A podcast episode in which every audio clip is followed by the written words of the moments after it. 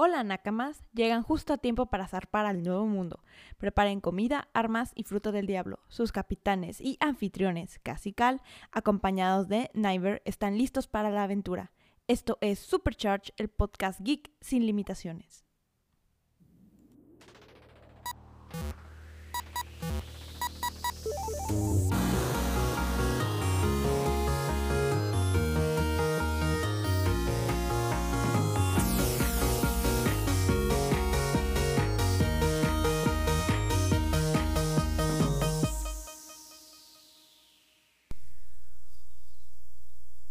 Bienvenidos sean todos a este 2021 y a este podcast. ¿Dijeron todos Jumanji a las 11.59 del 2020? Yo no. Tenía miedo que si decía Jumanji iba a empezar esa dura para 2021 y pues para qué nos arriesgamos, ¿verdad? bueno.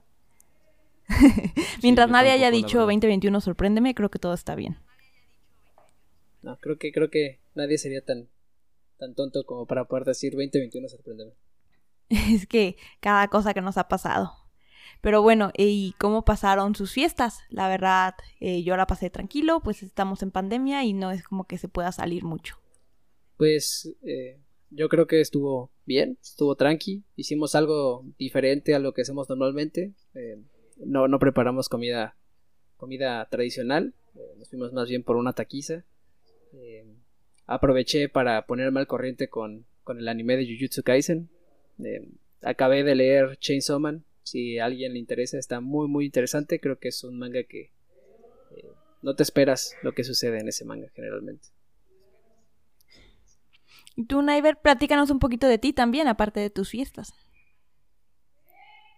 Sí, este, bueno, yo, este, soy un jugador de League of Legends, también veo mucho anime y también, este, pues, eh, en mis fiestas estuve con mi familia, estuve, pues, encerrado, como todo el mundo, yo creo, en estos momentos por, por las cuestiones de salud y, este, pues mucho más, es todo lo que tengo que decir. Muy bien, muchas gracias. Pues empecemos entonces como cada podcast con las noticias. Eh, ¿Recuerdan aquellos bellos tiempos cuando podíamos ir al cine y llegamos a ver Ready Player One? Bueno, pues la segunda parte, Ready Player 2, ya está en preproducción.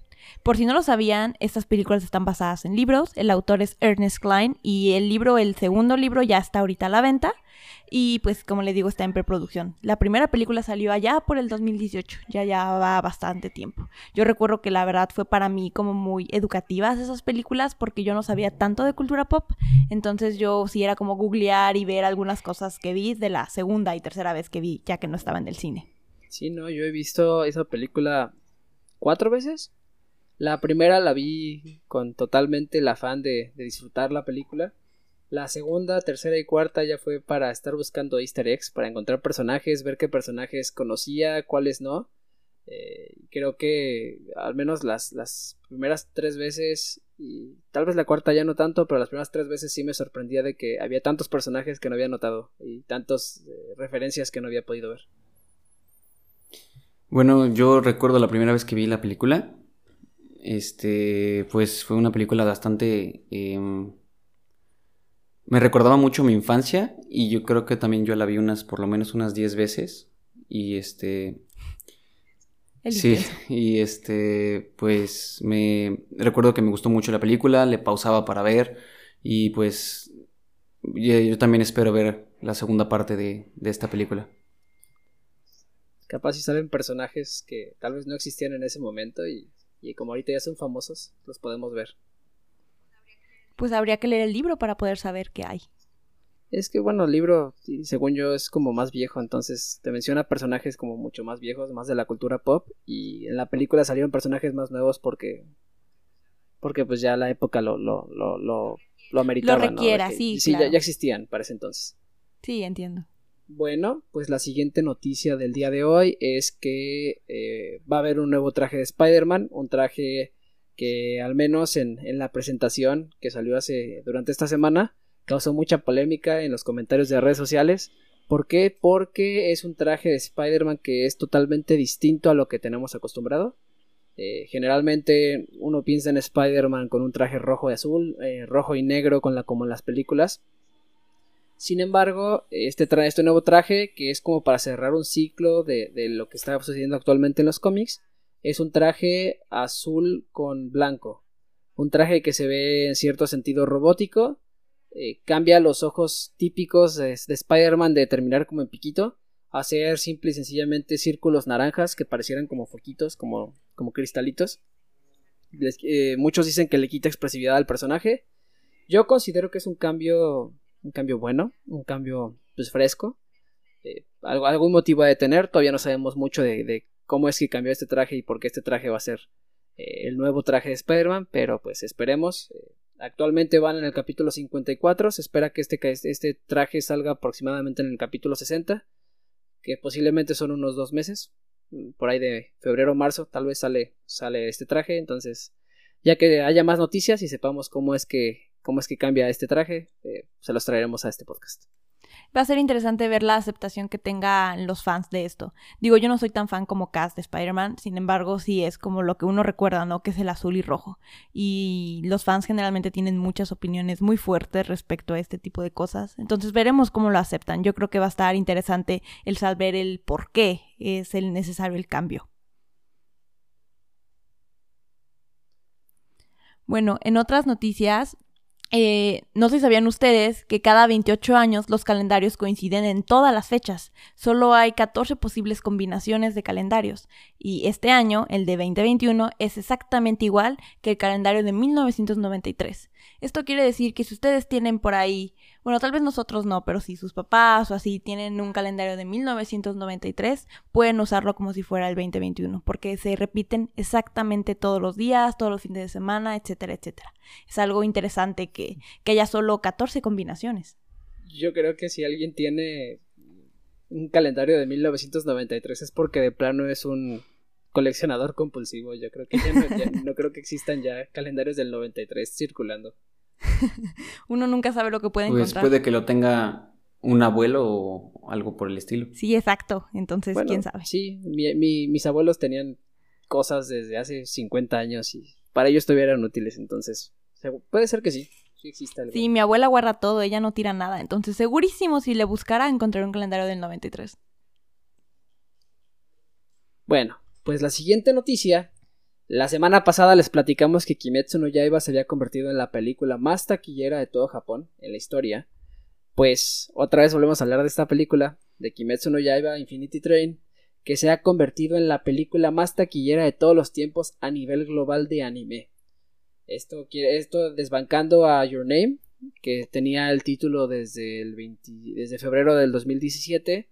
Eh, actualmente Kimetsu no Yaiba ya, ya la superó eh, se, ha, estrenado en pocos países. Creo que le faltan países grandes como China, Estados Unidos y los demás países que la puedan licenciar.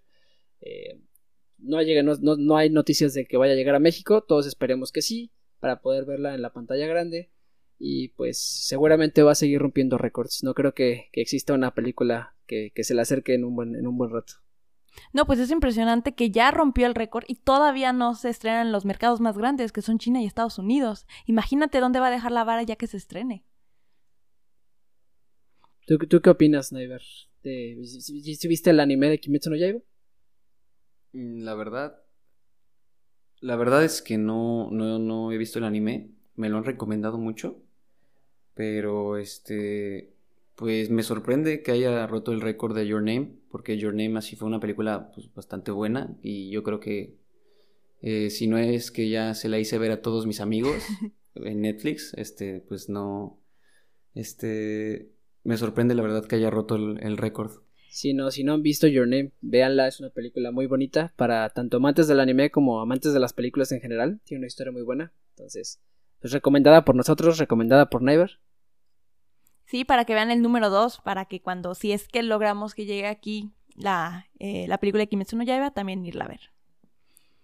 Bueno, eh, en tema de lo que vamos a platicar el día de hoy, y por, obviamente por el, el capítulo 1000 del manga de One Piece, abrió por primera vez votaciones a nivel mundial de los personajes. Es un ranking de de quiénes son eh, los personajes favoritos. Todos a nivel mundial podemos votar. Eh, la página para votar es onepiecewt100.com y puedes votar hasta antes de las 12 pm de horario de Japón. Entonces, nada más es de pensar, pero diario puedes votar. Y diario te van mostrando cómo van las votaciones eh, en diferentes áreas. Por ejemplo, el día de hoy, en Latinoamérica, el número uno es Luffy, el número dos es Zoro y el número tres es Sanji. Sí, estuvimos revisando todas las, las regiones el día de hoy y fue impresionante cómo eh, generalmente variaban a lo mejor el primero, segundo y tercero, pero siempre estaban Luffy, Zoro y Sanji, al menos el día de hoy, entonces siempre estaba variando, ¿no? De que podía ser Zoro primer lugar, Luffy segundo y, Sanji tercero, o estar mezclándose, pero en todas las regiones eh, aparecían estos tres. Creo que nada más en Japón aparecía eh, un aparecía Lo. sí, aparecía Lo en lugar de, de, de, Luffy, o Zoro. creo que era en lugar de Sanji, ¿no? Sí, creo que sí. Y es interesante porque el día de ayer ni siquiera estaban ellos. Ayer estaba Usopp, Frankie, Brooke. O sea, cambia mucho día con día. Sí, no, ayer creo que Nami era la que salía en primer lugar en como siete regiones de las nueve que estaban. Sí, creo que sí. ¿Tú ya votaste, Never?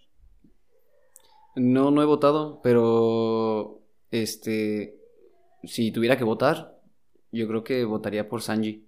Es un gran personaje. No nos digas por qué hay que esperar tantito para la sección. Tranquilo. Bueno, pues como última noticia del día de hoy, eh, hace poquito se, reveló la fecha pactada para la segunda parte de eh, Spider-Man Into the Spider-Verse, esta película que creo que salió en 2018, eh, que marcó, marcó historia desde mi punto de vista en el sentido de cómo vemos a Spider-Man. Fue la primera película de Spider-Man en el cine que no está protagonizada por Peter Parker. Entonces, con, tan buenas críticas que tuvo en su momento, yo estoy muy ansioso de esperar a ver eh, qué, nos depara este Spider-Verse. Eh, ha, habido imágenes liqueadas, creo que vi una ayer, me parece, en la cual se ve Spider-Man 2099, que es eh, un Spider-Man del futuro. Entonces, pues ya saben, 7 de octubre de 2022, pues, pues, si, si, todo lo permite, si la pandemia nos, nos permite poder ir a verla, ahí estaremos a ver Spider-Man Into the Spider-Verse 2 perfecto, esperemos que sí se pueda. La verdad, la uno, eh, me gustó muchísimo la animación, el soundtrack, la música, fue impresionante irla a ver los cuadros que había en el cine, la verdad, la calidad. Obviamente la historia está padrísima, pero hablándolo como desde la otra perspectiva, fue algo increíble, me gustó muchísimo verla. Y obviamente está divertida, está cómica y está interesante, o sea, en realidad la historia, la trama de la película está interesante. Y pues desde hace cuántos años y todavía Sunflower sigue en en su canción sigue en todos los top. Sí, eso, eso estuvo sorprendente. Estábamos escuchando la lista de Spotify de los mejores éxitos del 2020 y todavía eh, Sunflower fue una de las películas, de las, de las canciones eh, más escuchadas de este año. Entonces, pues, tan, tan tendencia marcó que sigue escuchándose la canción principal, ¿no? ¿Llegaste a ver la peli, Niver? Pues esta película la verdad, yo no la vi en el cine. ¿Qué pues, Naiver? No, sí, fallé ahí, no, no la vi en el cine, la vi hasta. Hasta. Hasta que salió en HBO, creo. Sí, creo que fue en HBO donde salió primero. en la aplicación. Y entonces ahí, este, pues. Me, me encantó la película, me encantó la animación tipo cómic me encantó el inicio que tiene Miles Morales en, a diferencia de los demás de Spider-Man, que no es, que es completamente distinto. Bueno, similar, pero distinto. Y pues me parece una película demasiado buena y también me gustaría mucho ver la segunda parte. Sí, no, yo creo que, exactamente como dices, fue un inicio distinto. Eh, yo recuerdo cuando, cuando Miles Morales se volvió el Spider-Man en los cómics eh, hace ya muchísimos años. Eh, fue, fue un boom porque pasó por muchos, muchos, muchos conflictos como personaje, ¿no? En el sentido de que la gente al inicio no lo aceptaba porque cómo vas a cambiar a Peter Parker siendo Peter Parker tan, tan icónico. Eh, pero esta película hizo que, que pues Mal Morales tomara tanta fuerza incluso por aceptación del público y en el mundo de los cómics que, que ya es un, eh, tú piensas en Spider-Man y ya no solo piensas en Peter Parker, ya piensas también en Miles Morales. Entonces, pues hay que esperar, hay que esperar a ver, ya saben, 7 de octubre de 2022. Sí, es que el hecho de que lo hayan hecho película, creo yo que lo trae más al mundo de mainstream, a la gente que no solo leemos cómics, sino también de que podamos enterarnos más fácilmente de su existencia, de su inicio y todo. Al menos a mí me ayudó a poder conocerlo, poder saber quién era y poder saber un poco más de su historia. De hecho, yo creo que este, esa película salió justamente en el momento en el que, en el que tenía que salir porque estaba el, el boom de los superhéroes con, junto con Marvel. Claro. Y eso ayudó mucho a que la gente, bueno, aparte de que la mayoría de la gente le gusta Spider-Man, este... Spider-Man mejor Porque si no me equivoco fue antes de recibir a Tom Holland, ¿no? Salió esta película. No, creo que ya, ya, o sea, ya, había salido Spider-Man Far From, Far From Home. No, no es cierto. Había salido eh, Homecoming. En Civil War, Homecoming ya había salido y Civil War también. Sí, porque sí. O sea, ok. Pues yo creo que ayudó también el que Rey Spider-Man había aparecido en el UCM para que la gente le agarrara cariño y pues que fuera el boom esa película. Sí, totalmente de acuerdo contigo, la verdad sí. Y bueno, pasemos el día de hoy a nuestra sección y discusión. Como habíamos platicado, vamos a platicar eh, de One Piece. Vamos a dividirlo en varias secciones. Vamos primero a describir un poquito generalmente qué es One Piece. Luego cada uno de nosotros nos vamos a presentar en términos de, de este anime manga, cómo fue que lo conocimos, nuestro arco favorito y nuestro personaje favorito. Aunque Niver ya nos spoileó un poquito quién es, pero no nos ha dicho el por qué y así. Y aparte vamos a tener unos temas de discusión de mesa redonda, que ya los platicaremos un poquito después. Pues bueno, One Piece es un manga eh, escrito por Eiichiro Oda. Eh, empezó su publicación en 1997. Actualmente cuenta con mil capítulos, por eso el, podcast que estamos haciendo. Eh, cuenta con también un anime que tiene 956 capítulos, creo.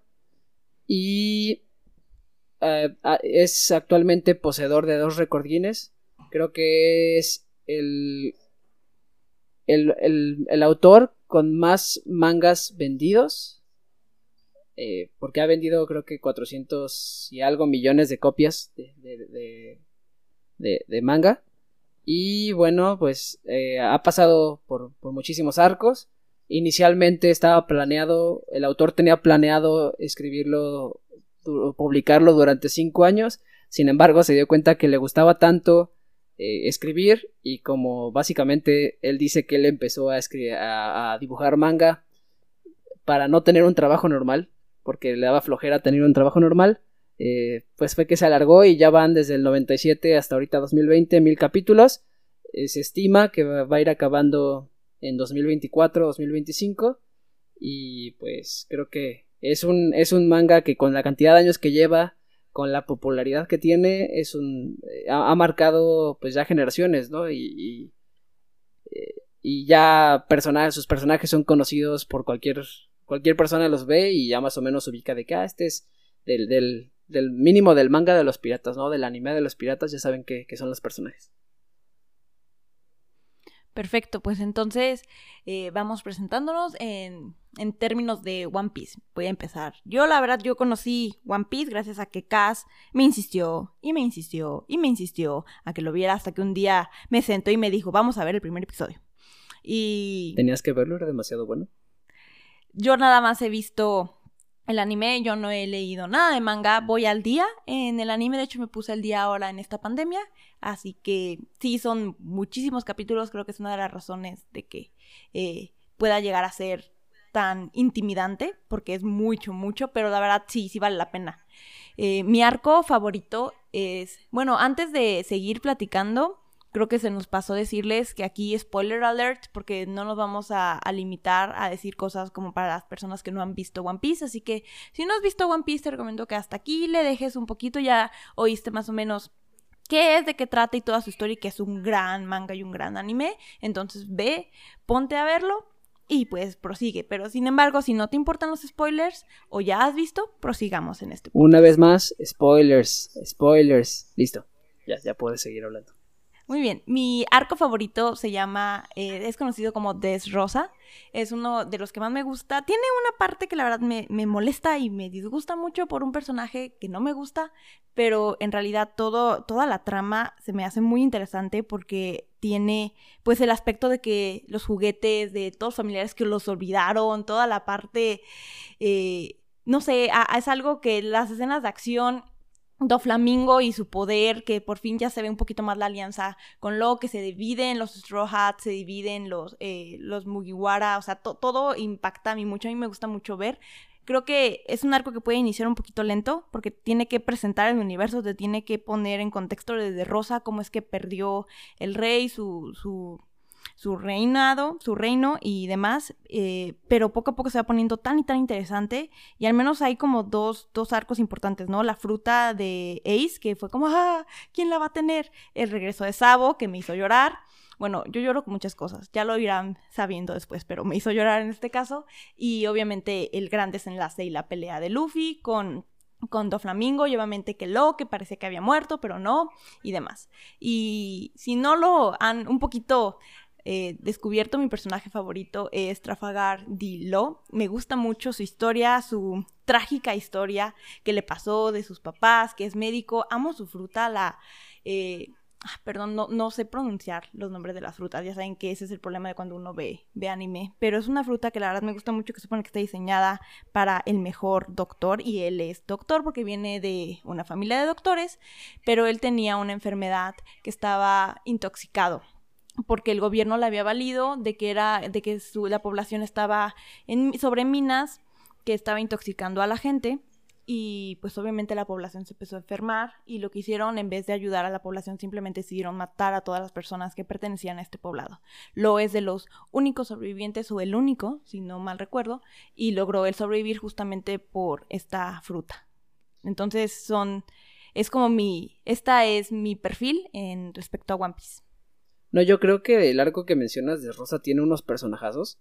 A mí, eh, digo, tal vez no es 100% del arco, sí es de los flashbacks que te muestran en el arco, pero me encanta el personaje de Corazón. Creo que... Ay, sí, me encanta. cómo te desarrollan la historia de Corazón y lo en, en, este arco de, de Rosa es muy, muy padre. O sea, te hace sentirte apegado al personaje y cuando pues muere te sí sí sí, te sale una lagrimita eh, pues, de, ver, de verlo morir con una sonrisa. La verdad es la razón por la que te enamoras de Lo, perdón. No, no te preocupes. Al igual, yo creo que el Don Flamingo hasta la fecha es el mejor villano que hay en todo One Piece. Este es el, el único villano que tú ves en, por ejemplo, en el manga, que lo, alcanzas a ver y dices, ya salió Don Flamingo, va a decir algo importante. Y pues es un, es un, este, un, un villano que, que, profundizaron mucho en él y pues la verdad me, a mí me gusta mucho, es uno de mis personajes favoritos. Sí, sí, como dices, yo creo que sí lo desarrollaron muy bien. Eh, sí, sí, cualquiera que, haya visto One Piece o que esté o que quiera verlo así, eh, vaya, creo que llegamos a la misma conclusión de que Doflamingo es un, es un villano muy bien construido.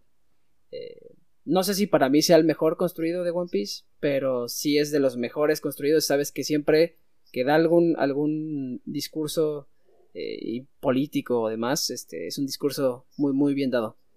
Y es inteligente y estratega, o sea, de verdad te deja como pensando, es que, ¿qué va a hacer ahora? ¿Qué se le está ocurriendo? Y, y, es como, ¿cómo le va a hacer la vida de cuadritos a nuestros personajes, no? Entonces, está padre y a mí, a mí me gustó mucho el arco y lo disfruté mucho. Pero bueno, eh, ¿cuál sería tu perfil de One Piece? Bueno, yo de One Piece sí tengo bastantes cosas que decir. es uno, es creo que hasta la fecha el, mi anime manga favorito. Este, mi personaje favorito de este o de esta obra es este Sanji. Diría que Zoro, porque pues soy un fanboy de Zoro, o sea, cada vez que Zoro hace algo es como grito como, como niña. Alejandro es de los que se la vive diciendo Zoro a nivel Yonko. Sí, claro, Yoro, Zoro es Dios. Si a Zoro lo dejan solo ahorita, le gana a todos. Pero bueno, este.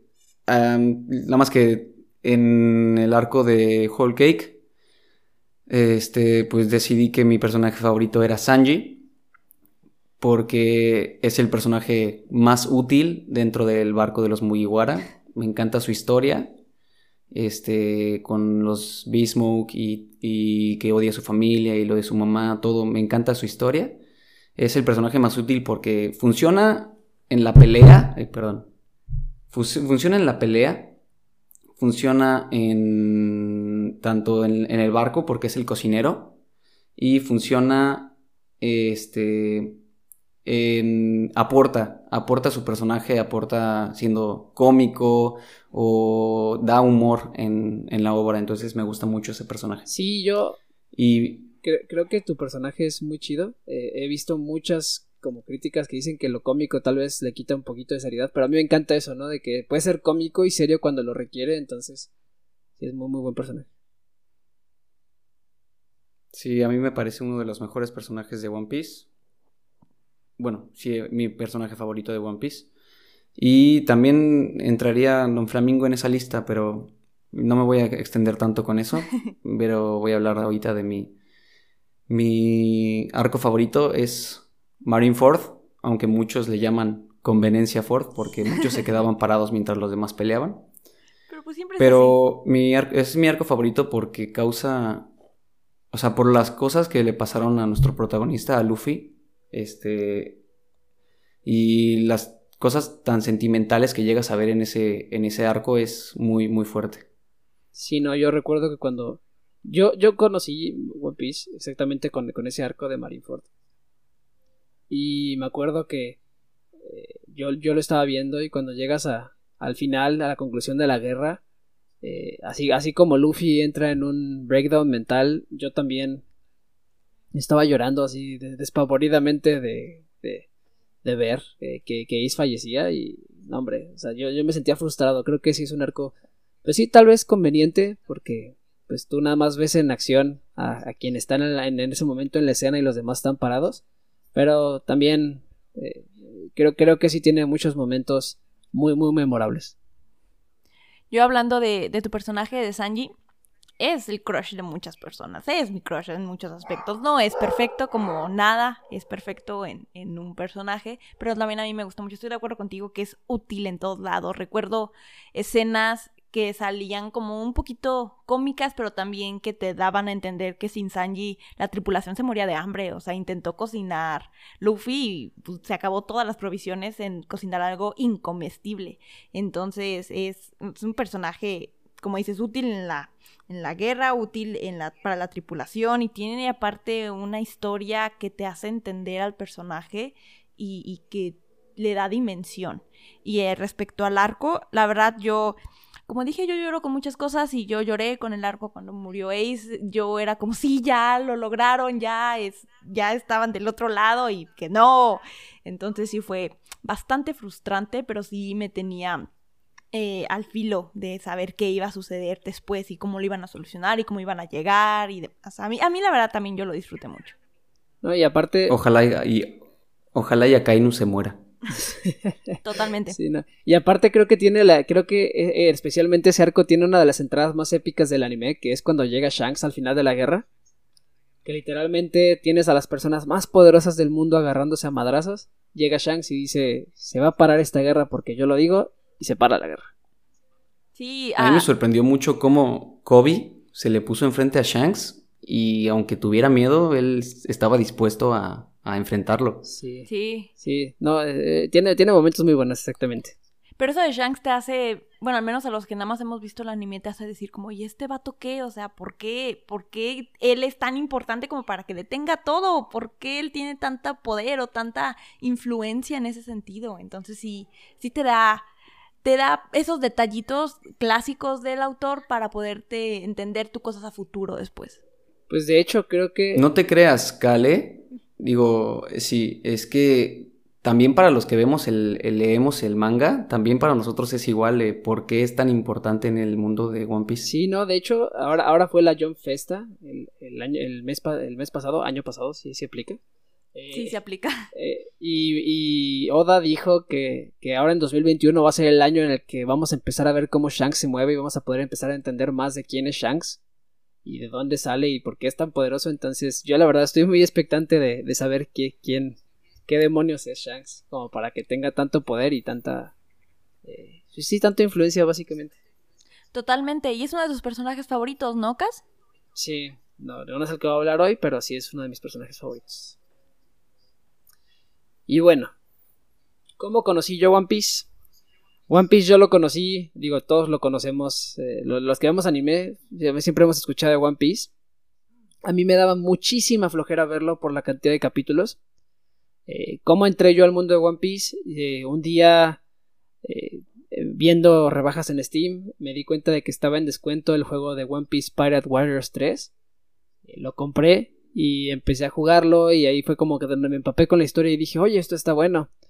Eh, después de eso ya medio sabía la historia, medio la entendía y decía, bueno, pues ya puedo empezar a ver el anime saltándome la parte que a mí cuando estaba chico no me gustó, que fue eh, el arco de East Blue, porque me tocó verlo ya con la versión super ultra censurada en la cual eh, cambian armas por, por ejemplo, pistolas por pistolas de agua o cosas por el estilo. El cigarro por una paleta. Sí, el cigarro por una paleta, entonces no me llamó la atención en ese entonces cuando estaba chico y no lo vi me salté toda esa parte, empecé a verlo yo desde desde el arco de Water 7, que es mi arco favorito, ahorita les platico un poquito de qué es. Y después de, de, Water 7 me fui directo completo ya hasta, hasta la guerra, eh, vi el arco después del time skip y demás. Y ya, hasta hace poco fue que ya después de estar al día con el anime, eh, dije, bueno, eh, quiero ver más. Y, hace poco, hace, pues el año pasado, creo que sí fue el año pasado, eh, me, me, dediqué a leer One Piece desde cero. Me tardé como dos meses en leer todo el manga, pero totalmente valió la pena. Creo que, que sí es una experiencia distinta eh, leerlo y verlo en el anime. Pero los, dos se disfrutan muchísimo. O sea, los dos la verdad están muy bien hechos. Las voces en el anime están buenísimas. Eh, el estilo de Oda de dibujo se me hace especial. Entonces, creo que, creo que sí. Las dos cosas son, para mí me encantan, me encantan y, voy al día en, ambas. Eh, mi arco favorito, como, como les dije, creo que es Water 7. Eh, creo que es un arco narrativamente muy, muy bien, muy, buen, muy bien escrito. toda la trama de, de Iceberg, de, de, Tom, de Frankie eh, se me hace se me hace muy buena la pelea eh, el, pleito que hay en los en los en los Mugis por por eh, por la por lo del lo del Merry que ya están dando las últimas no sé creo que es un arco que narrativamente a mí se me hace como de los mejores que ha tenido One Piece sigue sigue un arco también que me gusta mucho que es Ennis Lobby entonces e, e, esa transición como de de Water 7 hacia Ennis Lobby se me hace muy muy buena y a mí, a mí personalmente es, es, mi arco favorito. Creo que creo que tiene mucha historia y mucho que, te engancha eh, estar para seguir viendo el arco. ¿y tu personaje?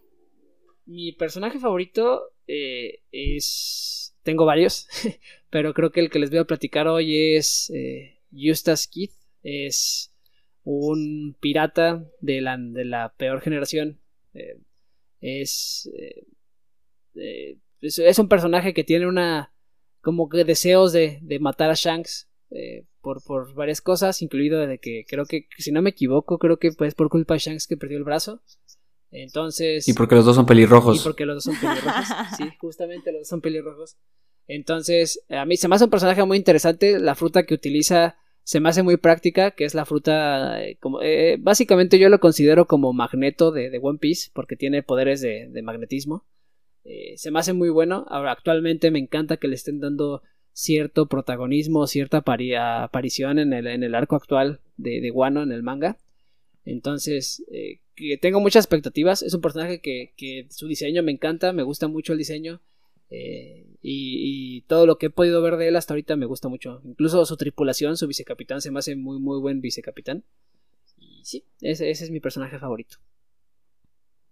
Respecto a, a tu arco, recuerdo que toda la, toda la parte de Robin, de que era una traidora y que Zoro tenía razón y que Sanji dijo no, y o sea, como que pensó más adelante y ya la esperaba en la estación de tren y todo. La verdad, es un arco, como, como dices, muy bien escrito. Eh, lo disfruté mucho, la verdad, la iteración. Yo sí fue como. ¡Ah! No, no, no sabía de que cuando descubres que los que estaban. Eh, los que estaban ahí en el muelle construyendo eran en realidad, como quien dice, los malos. Sí fue como, ¿what? ¡No! Sí, sí fue algo inesperado. Y recuerdo que, que me había dicho Cass de que es que vas a llorar por un barco, que no sé qué. Y yo así de, ah, ¿cuál? Y no, pues sí. Sí, no, es que exactamente la construcción que te hacen eh, en torno al barco y en torno a Robin se me hacen. A mí, se me hacen obras maestras, eh, específicamente esas. Sí. Totalmente ese arco fue el, la despedida del Going Merry fue...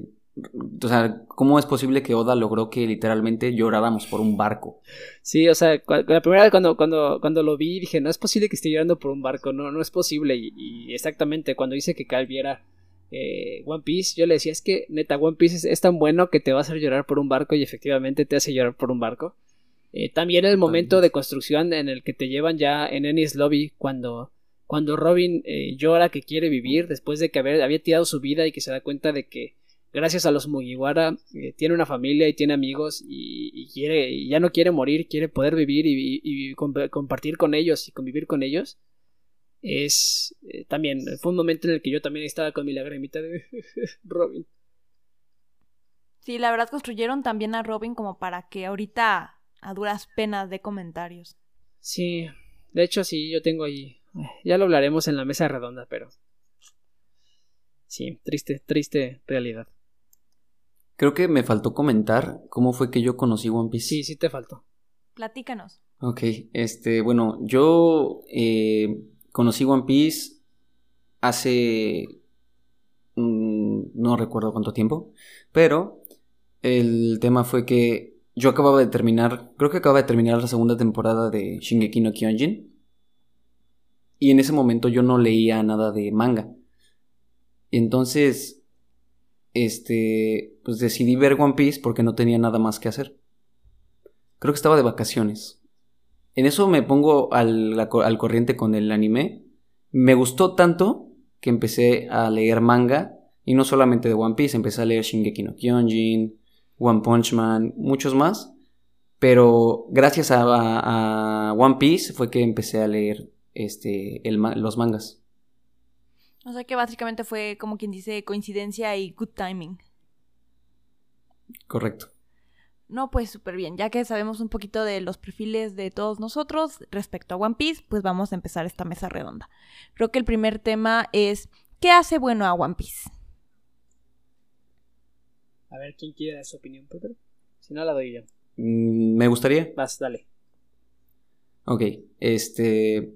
Pues a mí, en lo personal, One Piece se me ha hecho una obra maestra porque nos enseña muchas cosas, nos enseña a cuidar a nuestros amigos, a cuidar a nuestra familia, nos enseña a siempre luchar por nuestros sueños y que literalmente ningún obstáculo haga que, te, que, quitar tu objetivo de ese sueño.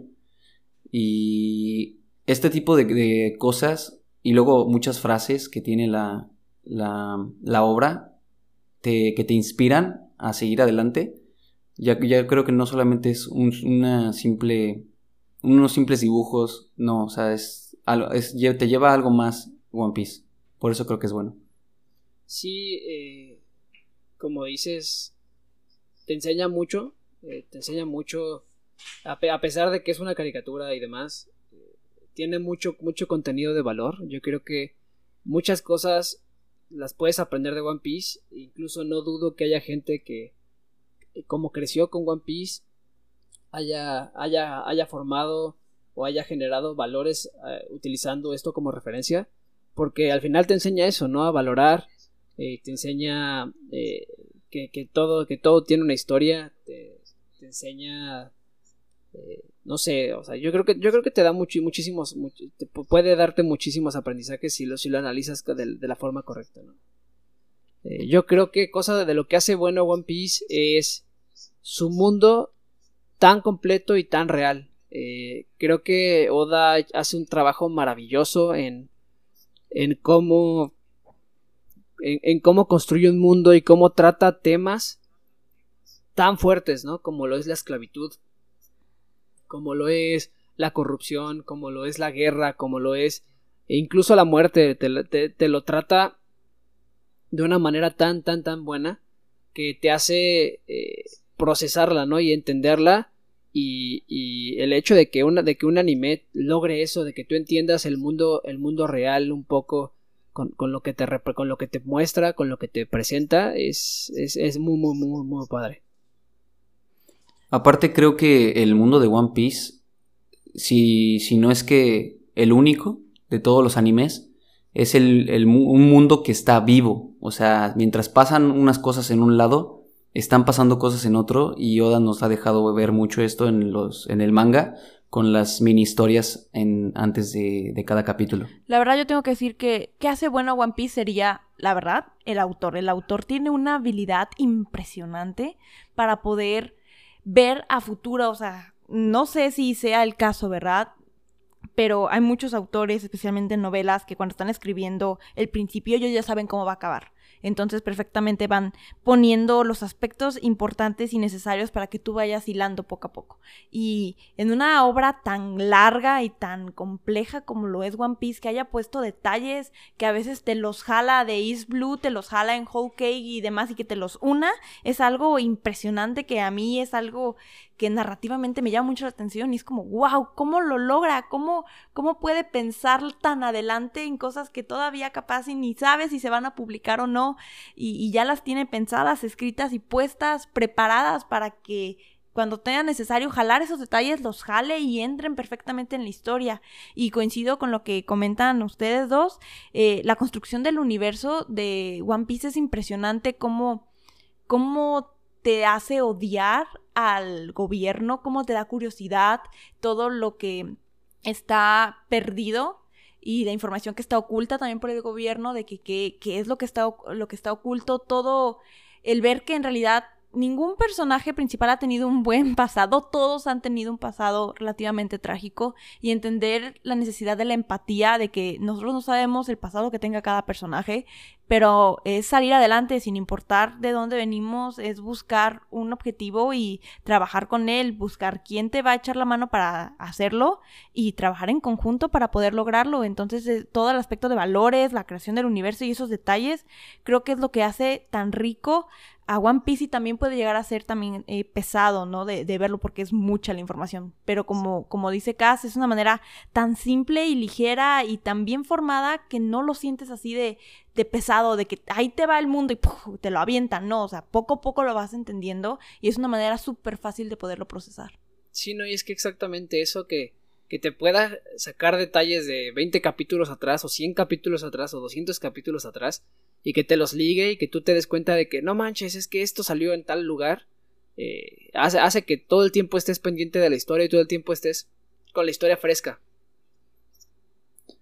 De hecho, pasó algo muy parecido en el capítulo 1000 de One Piece.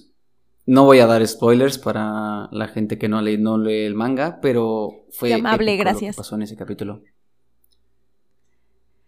pues ya yo, yo estoy esperando que ya lo animen de que llegamos ya al día, pero pues está complicado. Sí, no, yo, yo creo que si tiene suerte lo van a ir animando a finales del siguiente año. ok, bueno, pasando al siguiente tema de la mesa redonda, es ¿qué le falta o qué no es tan bueno de One Piece? Como hemos dicho, ninguna obra es perfecta. Esta ya dijo Naiver que es una obra maestra, sin embargo, todo tiene detallitos. ¿Gas? Pues mira, yo creo que lo que yo siento o, qué cosas no me han gustado de One Piece y qué siento que le falta. Yo siento que Oda no sabe hacer peleas.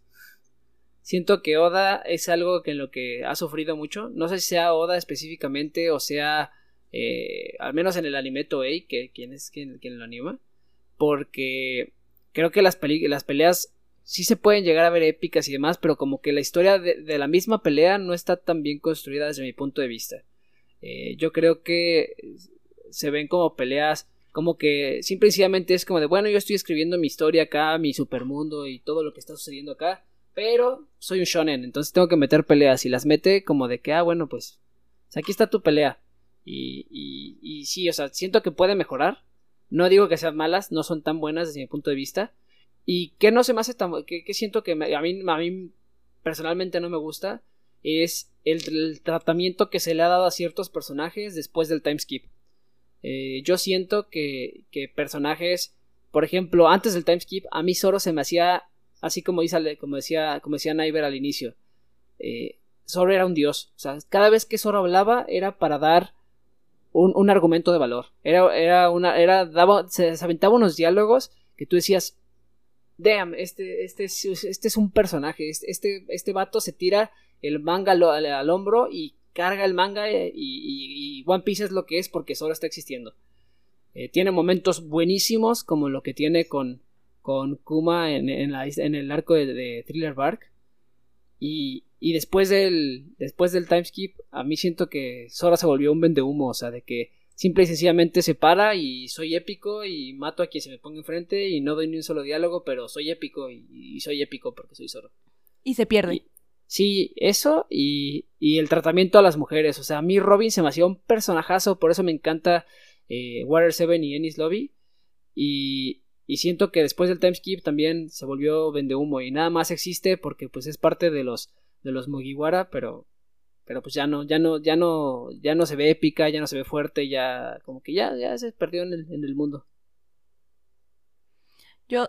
Sí, yo creo que eso le ha pasado a muchos personajes después del timeskip. Muy pocos personajes han perdurado con, con ese, con esa chispa que tenían antes. Digo, algunos mejoraron, ¿no? Como es el caso de, de Sanji, por ejemplo, pero sí otros, la verdad, se fueron para abajo. Yo opino que lo que no hace tan bueno a One Piece como dije yo nada más he visto el anime, es justamente que supongo que por fanservice y para poder vender las eh, los senos, las boobs de tanto Robin como Nami han ido creciendo exponencialmente. O sea, es cada vez que Zoro iba para abajo su personaje, menos hablaba, más crecían las boobs de ellas dos. Y en realidad, eh, perdón, el... La manera de escribir personajes femeninos no es el fuerte de Oda, en general. Pero ah, me acuerdo mucho que hay un meme, ¿no? De que conforme va creciendo, eh, el crecimiento de la del bounty o de la recompensa de Luffy es, es directamente proporcional al, tamaño de las boobies de, de Nami y, y, Robin. Es que de verdad lo único para lo que sirven actualmente es solo para fanservice. O sea, Robin se quedó sin diálogos, su poder se lo super nerfearon y sus boobs. Y le ponen ropa mucho más apretada y ya es como más sexy y demás. O sea, es algo que Intento omitirlo para poder disfrutar lo padre que tiene One Piece, pero hay momentos en los que no puedes omitirlo porque está muy ahí, velo, y entonces sí es como... ¡ah! Sí, yo también concuerdo en ese tema, que demigraron mucho, eh, o sea, también pudieron haber hecho el cambio de cuerpo, pero manteniendo la calidad del personaje, pero lástima que no ha sido el caso hasta la fecha. No, ¿Y qué es lo que tú opinas, Naiver, que no hace tan bueno a One Piece? Pues como dijiste, yo sigo creyendo que es una obra maestra. Pero pues lo mismo que, que lo vuelve muy buena, también obviamente tiene sus detalles. Yo creo que One Piece, el tema más que ha sido como de los más controversiales en el mundo de One Piece es que han faltado muertes este, personajes que han tenido eh, muertes muy épicas, como no, no, recuerdo el nombre de este personaje, el, el, en Whole Cake. ¿Pedro? El papá de... No, el papá de... Ah, Chifón, sí, el papá de Chifón. Ah, no me acuerdo, pero sí. Él tuvo una muerte extremadamente épica, sus hijas no lo conocían, este... Y para que al final en las mini historias saliera otra vez como que te deja inconclusa ese, esos sentimientos que tuviste cuando murió. Sí, yo creo que eso es algo que siempre le ha faltado a Oda, que le da miedo, tal vez le da miedo, yo, esa es mi percepción, ¿verdad? Que le da miedo matar gente. Eh, con Ace lo hizo porque si no, no crecía Luffy. Pero ¿cuántas personas hemos visto que estaban muertas, pero al final no? Digo, fue el caso de Sabo, por ejemplo, que yo agradezco que Sabo no esté muerto porque personajazo y, y, y, ahorita la está rompiendo, o, la, ha roto cada vez que sale. Pero sí, este, el caso del papá de, de Lola y Chifón, eh, incluso Zoro, hubo momentos en los que tú decías es que Zoro ya va a morir y salía sin un rasguño. Eh, uno de los que yo recuerdo que me molestó muchísimo porque para mí se me hacía un sacrificio increíblemente bueno, fue el de Mr. Two, el de el, sacrificio de Bonchan en, en Impel Down. Yo decía, o sea, yo lloré por él, yo me sentía triste porque se sacrificó y fue un gran, un gran amigo para Luffy, un gran aliado. Y yo, yo dije, me voy a quedar con un recuerdo buenísimo. Y luego te das cuenta después del time skip que sigue vivo. es como de dude, o sea, me hiciste llorar por él, me hiciste llorar por su sacrificio y, y sigue vivo, o sea, ¿por qué? De hecho, por lo mismo yo me quejo, o sea, yo digo que esto es algo que le falta mucho a One Piece, porque cuando la muerte de Pedro, nadie, nadie, nadie, o sea, la mayoría de la gente no sufrió, porque por lo mismo de que decíamos, pues va a aparecer en unos 5 o 10 capítulos adelante. Y pues por eso creo que One Piece, ah, bueno, es una de las cosas, detalles que Oda necesita mejorar, aprender a cuándo y dónde, si es necesario sacrificar a un personaje, hacerlo. No, pues no, sé, no sé si te acuerdas, Cal, eh, de, del arco de Arabasta, donde la, donde la mascota de Vivi, el, su montura, el pajarito este que es como un, como un avestruz, se, se sacrifica y todos lloramos también por él. Y resulta que tampoco se había muerto, que sale vivo de la nada. Ay, aparte de que sale vivo con unos cuantos rasguños. No, de, de hecho, de, Alabasta me acuerdo más bien de, de como uno de los guardaespaldas que se hacía, creo que un halcón, que se supone que también se había sacrificado por Vivi, pero al final no, al final no, no murió, todo bien. Eh, yo soy del tipo de personas que no me gusta ver muertes, la verdad. a mí me gusta que no maten a personajes, o sea, a mí me gusta cuando los matan y luego reviven, es como, ¡yay! ¡Qué bueno! Eh, sí sé que son necesarios y que dan como un golpe y un, un, un cambio necesario a los personajes, sé que son necesarios también para la trama, sin embargo, yo disfruto que no muera la gente, entonces, eh, sé que es necesario y sí siento que, que te empiezas a llenar de personajes a veces innecesarios o que en ese momento debían morir y que nada por cosas del guion no mueren. Pero no es algo tampoco a mí personalmente que me disguste tanto. Sí creo que debe mejorarlo, pero hasta un punto yo disfruto que no muera la gente porque no me gusta leer ese o ver ese tipo de cosas tanto. Pero bueno, final, el último tema que vamos a discutir es qué tan fácil o difícil es iniciar en estos momentos en lo que viene siendo el universo de One Piece. Lo voy a hablar desde mi perspectiva. Yo lo inicié, como dije ahorita, en esta pandemia, iniciada el año pasado. Me eché eh, todos los capítulos de anime tal vez en dos meses. A lo mucho, me puse al día, ya después, pues, eh, eh, cada fin de semana, ¿no? Es complicado, opino yo que es complicado iniciar en algo que puede que te dé mucha flojera. Mi mejor amigo le he dicho que lo vea y me dice, es que son muchos y que flojera. Y sé que mucha gente no le gusta ver animes tan largos, o sea, son de los que ven 24 o 12 capítulos. Pero yo disfruto ver algo tan largo porque es muy, muy padre de que siempre tienes algo que ver y sigue y sigue y sigue y es como, y bueno, ¿y qué, y qué va a haber más? ¿Y ahora qué va a haber? Algo que puede llegar a ser complicado es eh, el fandom si tú te da curiosidad ver y empiezas a googlear cosas, te vas a spoilear todo porque todo está en internet, hay memes. Aunque como yo voy al día con el anime, a veces cuando publican cosas del manga y lo publican, ya me spoile cosas. O sea, en este momento ya tengo spoileadas algunos aspectos como traiciones, eh, que no voy a mencionar por aquellos que no, que han logrado no spoilearse nada del anime.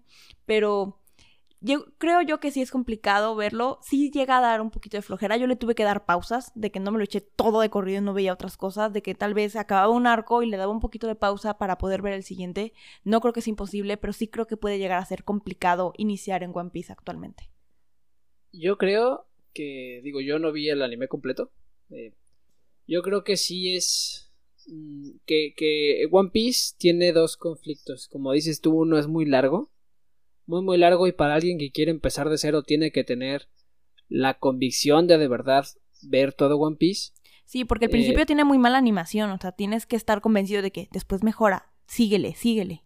Sí, o sea, digo, tenemos que tomar en cuenta que empezó en el 99, ¿no? Entonces, la animación obviamente no es tan buena como lo que puedes ver ahorita. Pero incluso, por ejemplo, todo lo que todo lo que es eh, el arco de East Blue, que son 60 capítulos del anime aproximadamente creo.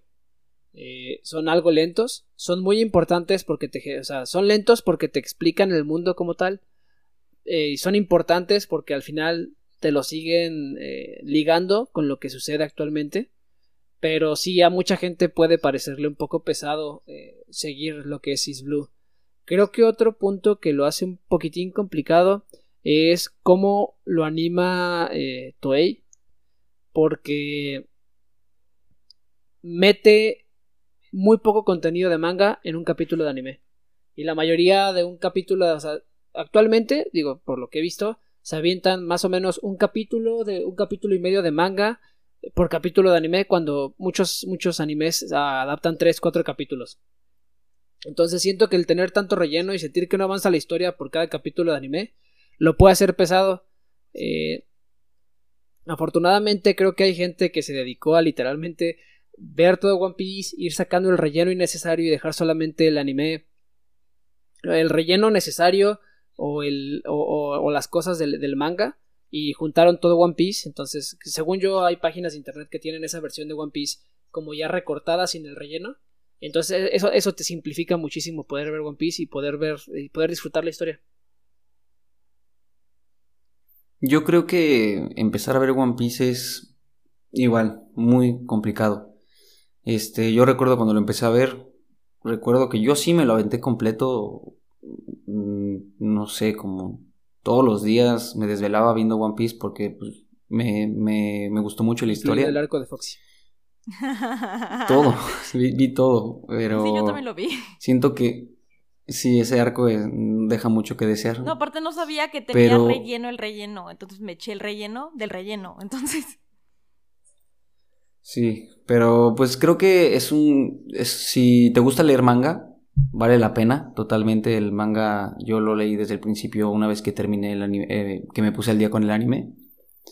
Y creo que si, si vas a empezar o si tienes la curiosidad de verlo, velo, no te vas a arrepentir, aunque sea algo tedioso. Sí, de hecho yo creo que eh, yo principalmente disfruté muchísimo leer el, el, manga de One Piece, precisamente por eso, ¿sabes? Porque al menos yo, yo soy de la idea de que en lo que yo leo 7, 8, 9 capítulos de manga eh, a un ritmo normalón, eh, apenas estoy viendo un capítulo o dos capítulos de anime. Entonces, como puedes leer más o abarcar más rápido la historia conforme la vas leyendo a, como la vas viendo, siento que eso también a, mí personalmente hizo que, que, me pudiera aventar todo el manga de One Piece de, mega golpe, ¿no? De, de así corrido completo todo el manga y no sufrirla tanto porque porque podía en menos tiempo abarcar más más más historia. Pues la verdad, si alguno de los que nos están escuchando desean iniciar en este universo de One Piece, pues ya escucharon que puede eh, ser complicado, sin embargo, creo que todos coincidimos que es muy buen anime, muy buena obra, ya sea que lo lean o que lo disfruten ver, creo que es algo que vale mucho la pena y nos podrían hasta platicar eh, sus personajes favoritos o sus arcos o coincidir con los nuestros o no coincidir con los nuestros.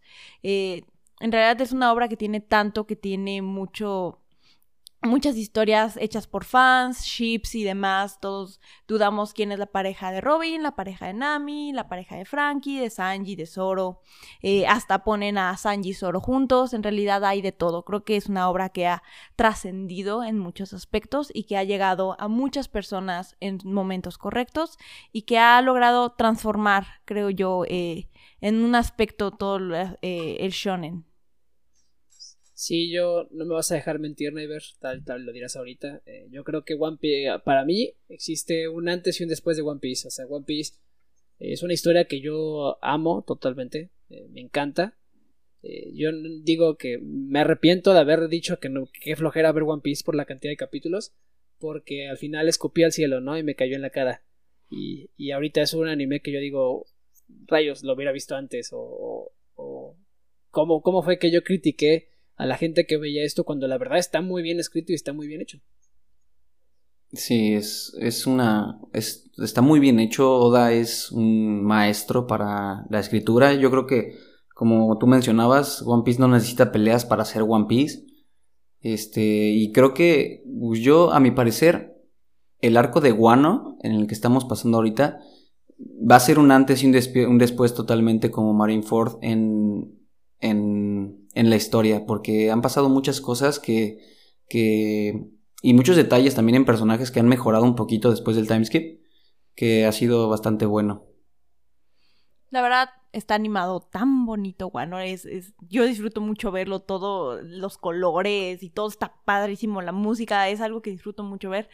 Yo personalmente ya sentí muy largo toda la introducción, es como, ya, ya quiero ver algo, o sea, dice que faltan, ahorita nos quedamos en el anime, que faltan dos días para el festival, y sé que en esos dos días nos vamos a echar dos meses, entonces... Y todavía, y- exactamente, y todavía te falta un, times, eh, un, timeskip, un, un flashback de la historia de, de Oden muy bueno, que según leí van a empezarlo a animar ahora en febrero, pero es muy muy buena historia de flashback, y ya después va a empezar ahora sí el- la fiesta, como, como dicen por ahí.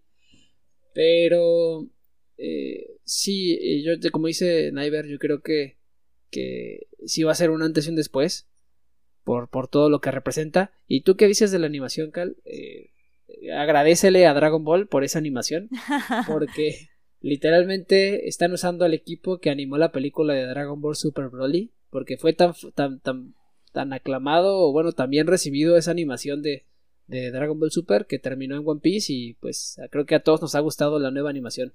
Alguna que otra persona he visto que se queja en redes sociales por los por los efectos eh, que según son Por muy- las auras. sí por las siempre hay auras y haters, los- siempre. Sí, o sea, y los efectos de sonido que suenan muy Dragon Ball y muchos dicen, es que esto no es One Piece. Pero a mí siento que lo hace más, más show, lo hace más vistoso y más, más eh, disfrutable, a- Más shonen. más disfrutable Sí, a la vista. ¿no?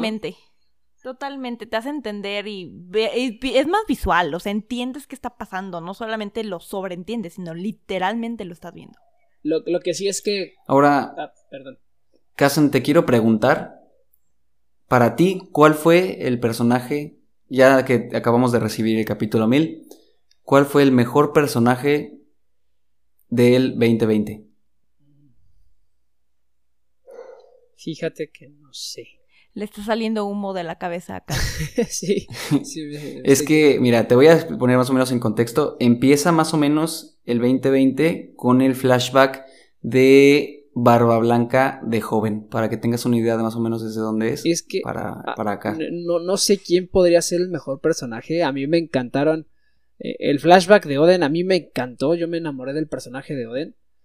Eh, me, me gusta mucho. Me gusta mucho Yamato. Eh, Siento que Yamato es un personajazo. Para el poco tiempo que lleva, eh, está construido de una manera padre. Eh, y, no sé, la verdad es que no sé.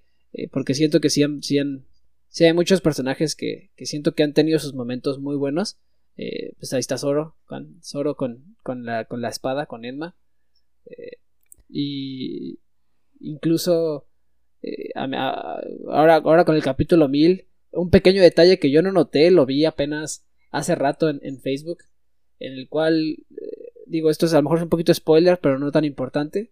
Cuando pasa Luffy caminando al lado de Kaido y Big Mom, que se ve el cuadrito de Zoro y abajo el, el efecto de que está desenvainando la espada listo por si le hacen algo a su capitán. Eso se me hace un detalle así súper padre que puede hacer Oda. Pero no, no sé, la verdad no sé qué personaje se me hace el mejor del 2020. Tal vez, tal vez por, por eh, porque volvió y por lo que ha hecho hasta ahorita. mm, Para mí Marco el Fénix en la guerra se ha lucido. Pero no, no sé, no sé quién sería el mejor personaje del 2020. Pues yo, a mi parecer, mi, mi ranking personal, yo estaba pensando justamente allá hace rato en la tarde. Este, creo que en, obviamente tendría que poner los primeros tres lugares, que serían los lugares de oro. Empezamos con el rey de los piratas, obviamente, en tercer lugar. Fue bastante bueno haberlo conocido en el flashback de Oden. Este, y profundizar más en su actitud como personaje. En segundo lugar, pondría a nuestro protagonista. A Luffy siento que ha crecido muchísimo este año. En el capítulo 1000 se lució. Y, o sea, mostró seriedad cuando tenía que mostrarla. y fue muy épico. Y en primer lugar, yo creo que pondría a Oden. Sí, O- Oden fue muy buen personaje. Pues nada más dejas expectantes a todos los que no hemos leído, los que no vamos al día en el manga para ver cuando todo eso lo animen. Eh, espérate, a partir de febrero te vas a enamorar de Oden. Ya veremos, ya veremos. Sí, Oden, Oden, Oden es un personajazo que quisieras que fuera, que estuviera vivo. Sí.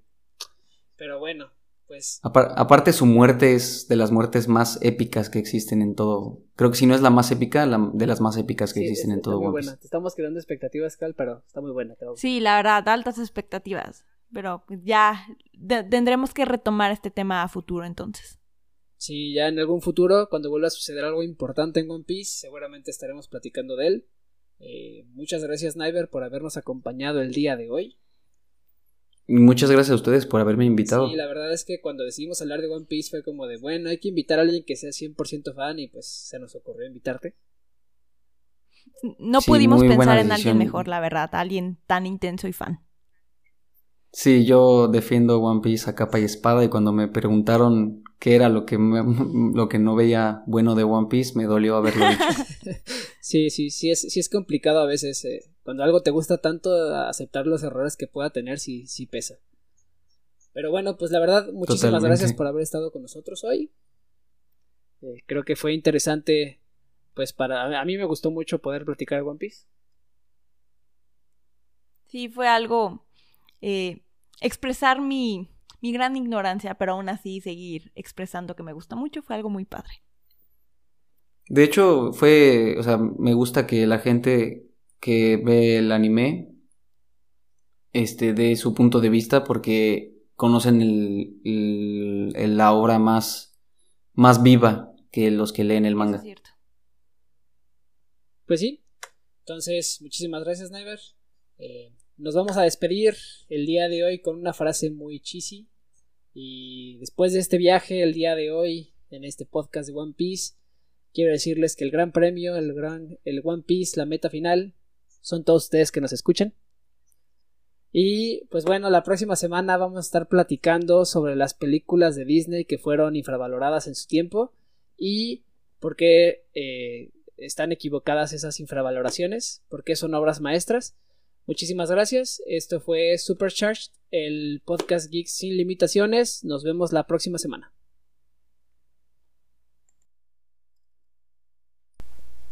Intro compuesto por Enrique da Costa, logo diseñado por Striding Los puedes encontrar en la página Fiverr. Y recuerden seguirnos en nuestra página de Facebook como Supercharged y nos pueden escuchar en su plataforma de podcast favorito.